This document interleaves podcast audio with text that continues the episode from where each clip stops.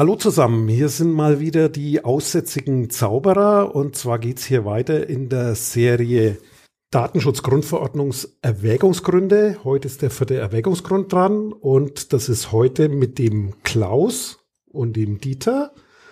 Hallo und Dieter. Hallo Klaus. Ich wollte mal vorab erstmal fragen, wie, wie hat's dich eigentlich in den Datenschutz verschlagen? Wie bist du zu dem Thema gekommen? Weil wir kennen uns schon ein paar Tage oder Jahre. Und wie kamst du eigentlich in das Thema rein? Ja, das ist schon eine ganze Weile her.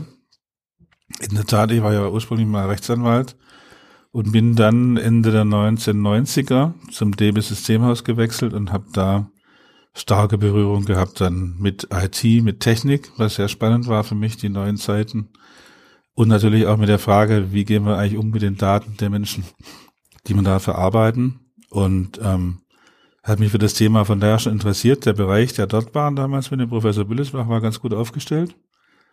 Und da war so eine kleine Vereineinheit, die mich auch angesprochen hat, die tatsächlich auch sehr viel Informationen hatte über die Themen, die so voran und abgegangen sind in dem Unternehmen. Und ähm, als wir dann von der Telekom damals gekauft worden sind, wo die T-Systems gebildet wurde, ist der Professor Büllesbach gegangen zu Daimler und dann habe ich gesagt, äh, ich mache gerne den Datenschutz.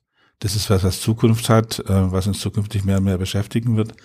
Und da will ich rein. So hat es angefangen.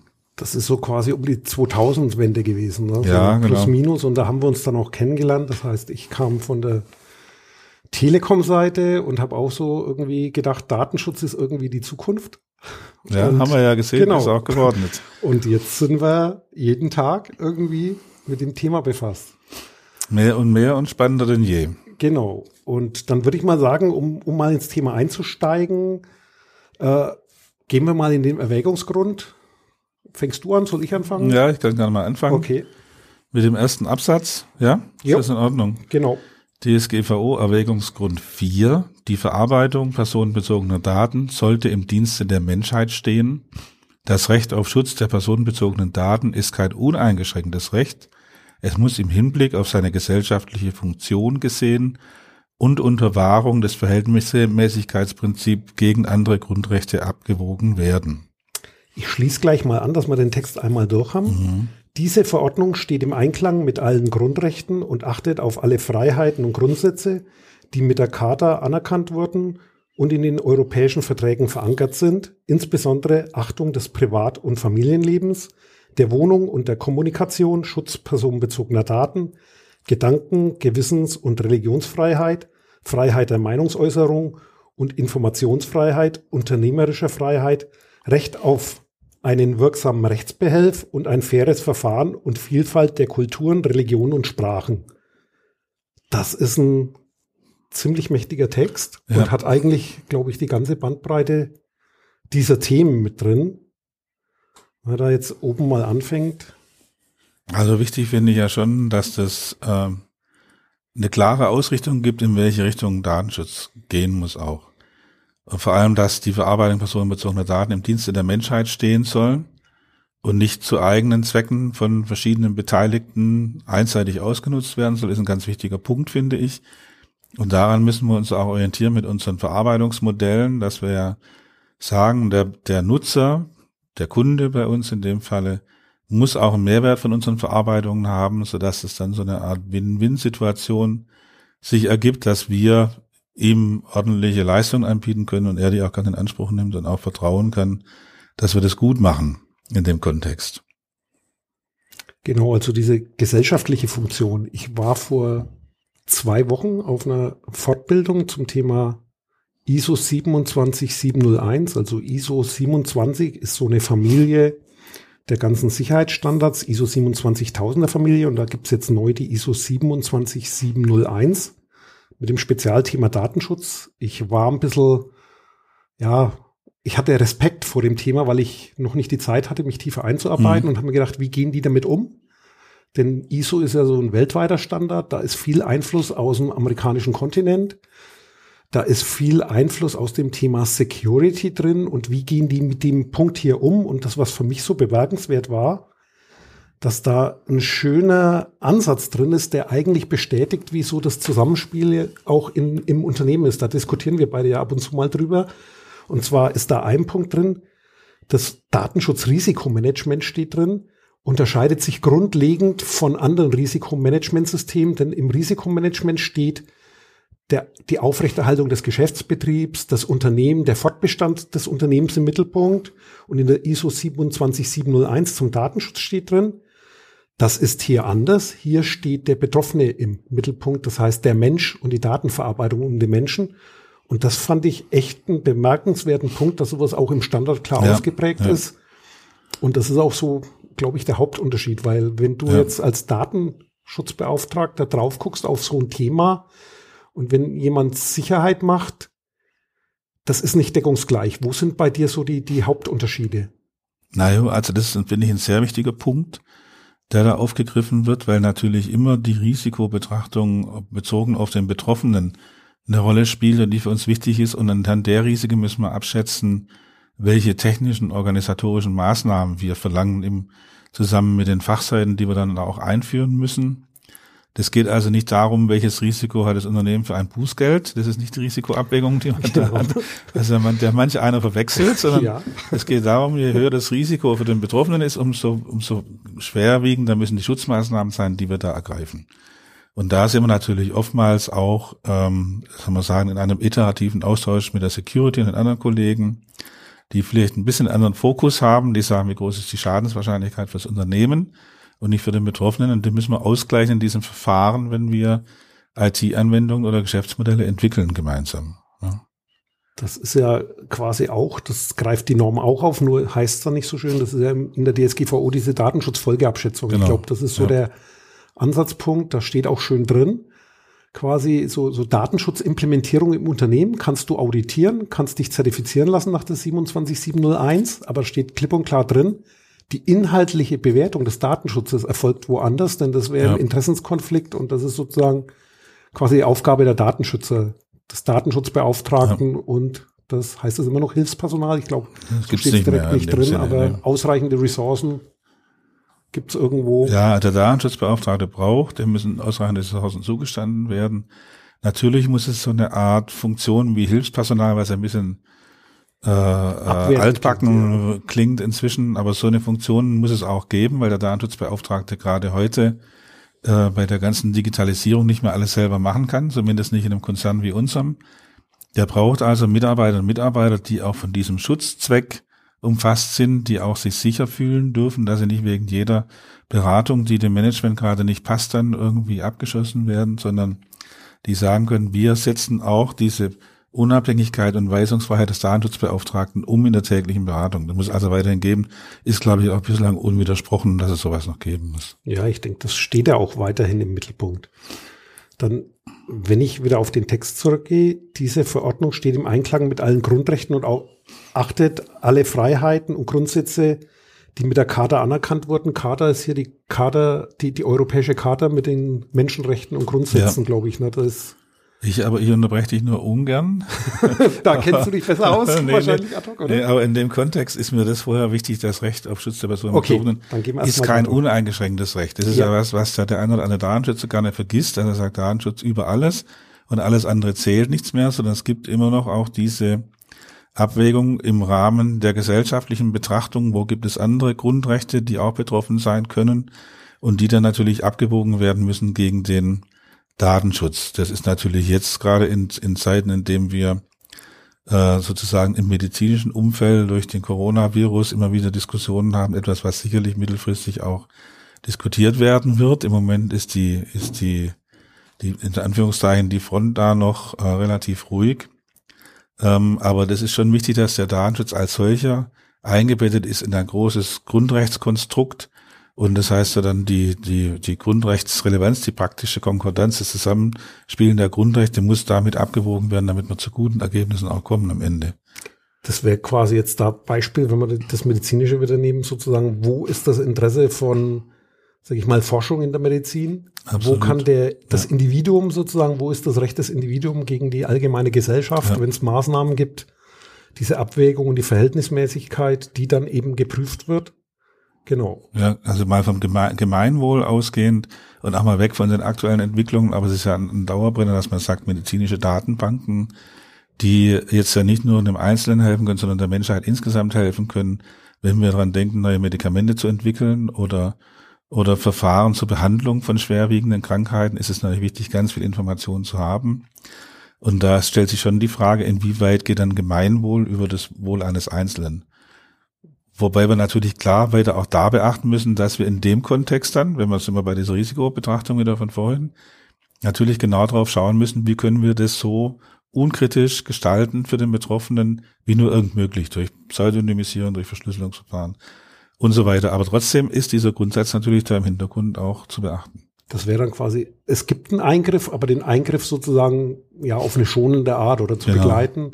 Wie kann man den Eingriff so gestalten, dass der jetzt nicht gleich zum Nachteil wird, sondern ja. es ist durchaus notwendig, das zu tun. Und das ist quasi das Verhältnismäßigkeitsprinzip, genau. Und wollen wir dann weitergehen? Oder ja, hast gerne, du da nein, Punkt? Dann gehen wir mal auf das Thema, war ich vorhin schon Kater, das müsste diese Grundrechtscharta sein. Ich ja, glaube, da ist ja. das der, sind das auch Artikel, Artikel 8? Ja.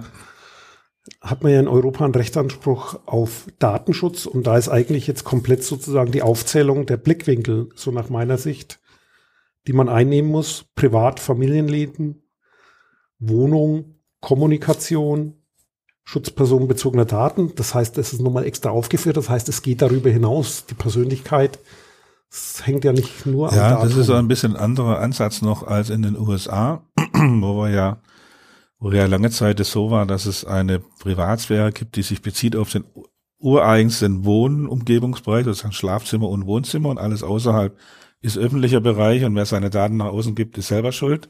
Und dann darf man mit den Daten machen, was man möchte sondern äh, das ist hier auch abgedeckt, Privat- und Familienleben, aber eben halt auch Schutz der Daten. Heißt, wenn ich die Daten nach außen gebe, müssen die weiterhin geschützt werden von denen, die sie verarbeiten. Da gab es einen interessanten Artikel auch von Mark Zuckerberg dazu, der dann irgendwie zu dem Schluss kam, dass sich Facebook ja ohnehin nur im Schlafzimmer und Wohnzimmer, wenn ich es richtig verstanden habe, abspielt bei den Menschen okay. im Privaten und was außerhalb ist, äh, eben das sei Facebook nicht so einschlägig in der Öffentlichkeit. Aber in diesem privatesten Umfeld äh, und Bereich hätte also der Gesetzgeber keine Möglichkeit, Einfluss zu nehmen, weil der ja gar nicht da zuständig wäre, nur im öffentlichen Bereich sonst. ungefähr, ja. Das ist eine interessante Auffassung, die wir natürlich hier so, nicht teilen in Europa. Wir haben alles geschützt, was sich in uns und an uns bewegt und von uns entsendet wird, solange wir nicht freiwillig dann das aufgeben oder es Gesetze gibt, die sagen, ähm, das kann jetzt auf eine andere Art und Weise verwendet werden. Okay, das ist äh, an der Stelle, wie ist denn so dein Eindruck? Du kriegst das ja auch auf beiden Seiten des Atlantiks mit. Was passiert da gerade? Also für mich mal kurz zusammengefasst, ich, ich bin da ja auch unterwegs und äh, die entdecken gerade sozusagen den anderen Aspekt in den USA. Einmal wegen der hohen Strafen. Ich glaube, das ist ein Mechanismus, der dort funktioniert hat, damit man es überhaupt anguckt. Aber ansonsten finde ich es eine spannende Diskussion und ich persönlich finde sogar als eine Bereicherung des Datenschutzes, das mal aus einem anderen Blickwinkel zu sehen, da wir als Europäer halt einen bestimmten Blickwinkel, einen bestimmten Regelungsrahmen haben. Ich finde, da kommen interessante Einflüsse raus. Wie kriegst du das so mit? Also ich finde es schon mal sehr schön, dass sich da was tut überhaupt. Ähm, die Diskussion oder die, die, die Nachrichten, die wir die letzten ein, zwei Jahre gehört haben von Facebook, Apple und den anderen die sagen, bei uns sind ihre Daten sicher. Das ist noch ein bisschen zu kurz gesprungen aus unserer Sicht, weil es hauptsächlich darum geht, dass die Daten bei Facebook abgesichert sind und der Zugriff von anderen äh, Usern ausgeschlossen ist, auch nicht der Zugriff von Facebook selber. Das ist so ein bisschen diese Denke, dass ich sage, sie sind noch nicht so weit, dass sie sagen, wenn die Daten bei mir sicher sind, müssen sie auch vor mir selber sicher sein, also auch vor dem Anbieter sicher sein. Aber da geht jetzt zum Beispiel dieser äh, äh, California Consumer äh, Protection Act geht in die Richtung rein, dass mehr Betroffenenrechte da sind. Das finde ich sehr gut. Das war aber, glaube ich, auch notwendig, weil die Bevölkerung da gesehen hat, und da ging ja so eine Umfrage auch voraus. Das Gesetz hatte ganz viele Unterschriften, dieser Entwurf. Ähm, ging voraus, ähm, dass die Leute einfach da nicht mehr zufrieden sind, dass sie gar keine Kontrolle haben über das, was da passiert. Und das ist interessant. Und die diskutieren das dort. Und es wird aber auch in anderen Teilen der Welt diskutiert. Und am Ende, hoffe ich mal, kommt das alles zusammen. Wir sind ja im Moment gerade, ich bin ja in dieser Arbeitsgruppe des äh, äh Sonderbeauftragten der Vereinten Nationen zum Thema Datenschutz.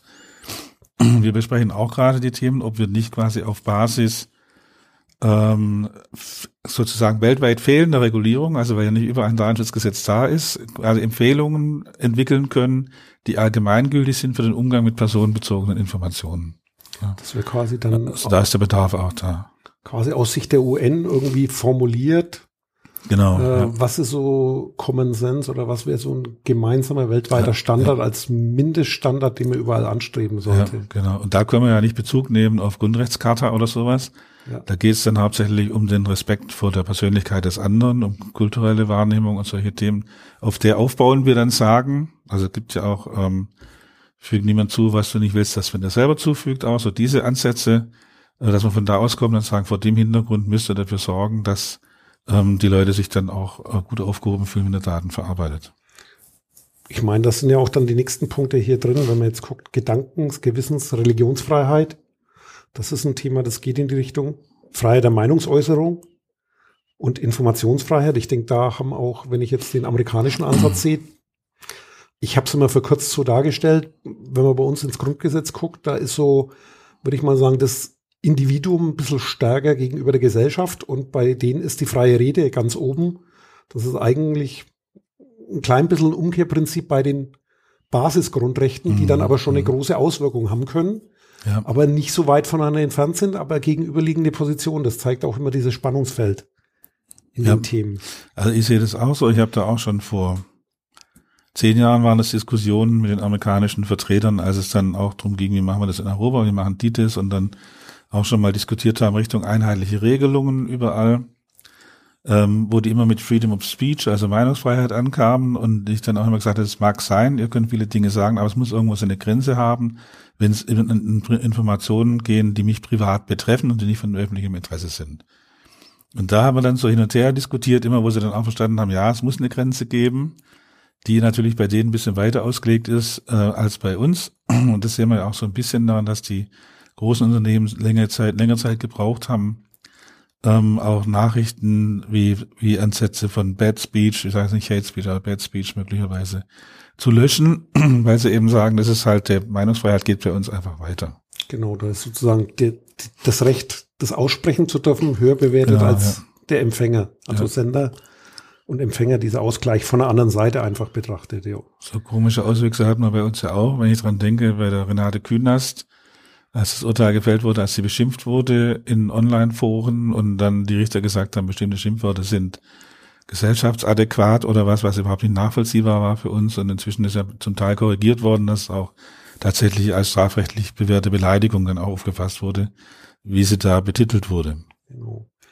Nächster Punkt hier, unternehmerische Freiheit. Ich glaube, das ist auch so der Bogen wieder zum ersten Absatz. Dieses Verhältnismäßigkeitsprinzip, das natürlich auch das Unternehmen Interesse dran haben kann, legitimes Interesse dran haben kann an der Datenverarbeitung. Ich denke, sonst gäbe es auch keine Weiterentwicklung und keinen Fortschritt, wenn man nicht Absolut. sagt, ich muss hier einen Mehrwert schöpfen, denn irgendwo wird zumindest unser System auch von vom Geldverdienen angetrieben, sage ich mal so vereinfacht. Ja. Äh, und Wobei ich sage, oder ich persönlich bin der Meinung, um es mal so auszudrücken, dass natürlich ein Unternehmen die Daten immer so verarbeiten sollte, dass es einen Mehrwert auch für den Kunden bringt. Und wenn es da für den Mehrwert bringt und der sich gut aufgehoben fühlt, gibt er auch mehr Daten an das Unternehmen und es kann damit noch bessere Produkte entwickeln für den Kunden und dann haben wir so eine Win-Win-Situation. Der Kunde hat tolle Angebote, unser Unternehmen verdient mehr Geld was abweichend von da ist. Und da ist natürlich auch gerade der Streit über die Frage, gibt es ein berechtigtes Interesse an rein kommerzieller Auswertung von Daten ist, wenn ich die Daten verkaufe an Dritte. Ähm, wo man so ein bisschen sich schwer tut damit und sagen, was soll jetzt da das berechtigte Interesse des Unternehmens sein? Natürlich Geld verdienen, aber Geld verdienen alleine kann es ja nur auch nicht sein. Da muss schon noch, auch noch was sein, was den Betroffenen hilft. Und äh, in dem Kontext diskutieren, glaube ich, auch die Aufsichtsbehörden im Moment, wie man umgeht mit großen Unternehmen, die solche Geschäftsmodelle haben. Wenn wir da jetzt wieder zurückgehen auf dein Facebook-Beispiel, ist es quasi ja. das Thema Facebook für sich selber erstmal. Wo sitzt die Grenze?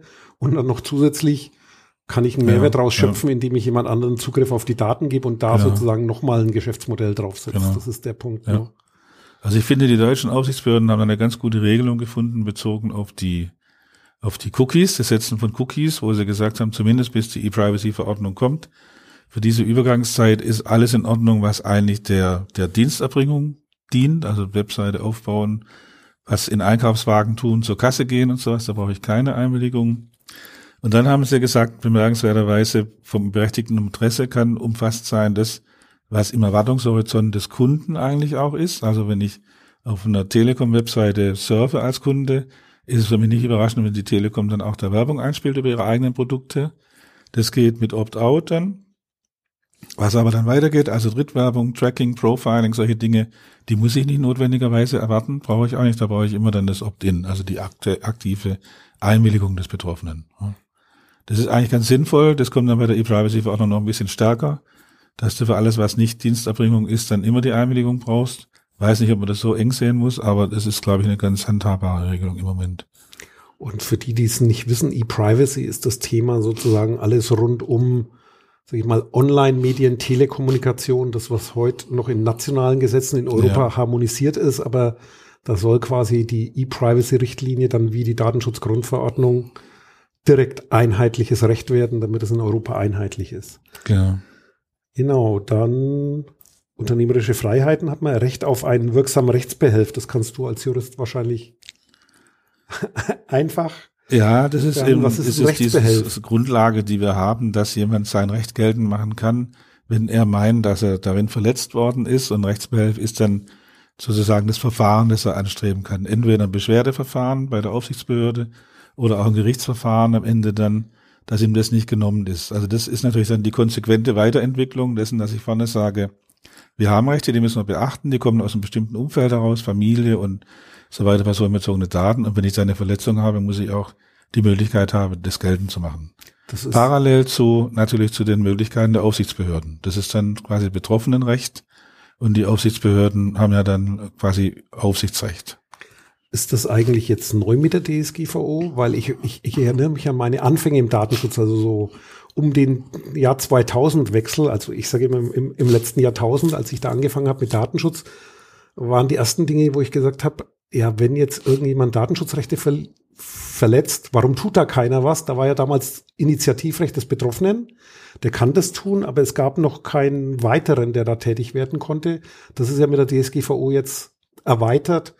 Das glaube ich auch Verband ja, Initiativen sind ja. und die Aufsichtsbehörden an sich auch ein ganz anderes Mandat haben als noch vorher. Die Aufsichtsbehörden haben jetzt, vor allem wenn ich an den Bundesdatenschutzbeauftragten denke, jetzt auch die Befugnis, Bußgelder auszusprechen in nicht unbeträchtlicher Höhe, wie wir ja inzwischen alle gelernt haben.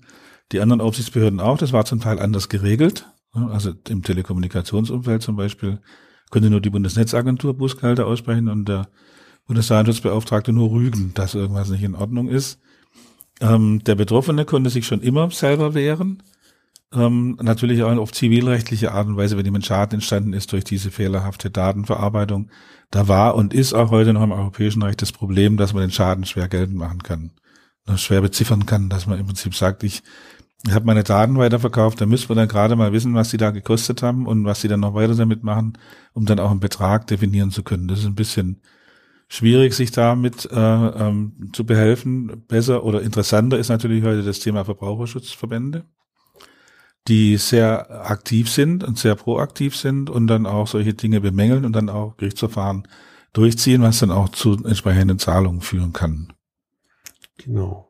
Dann steht hier noch faires Verfahren, das gehört eigentlich zum, zum Rechtsbehelf, ja, das ja. ist Teil davon.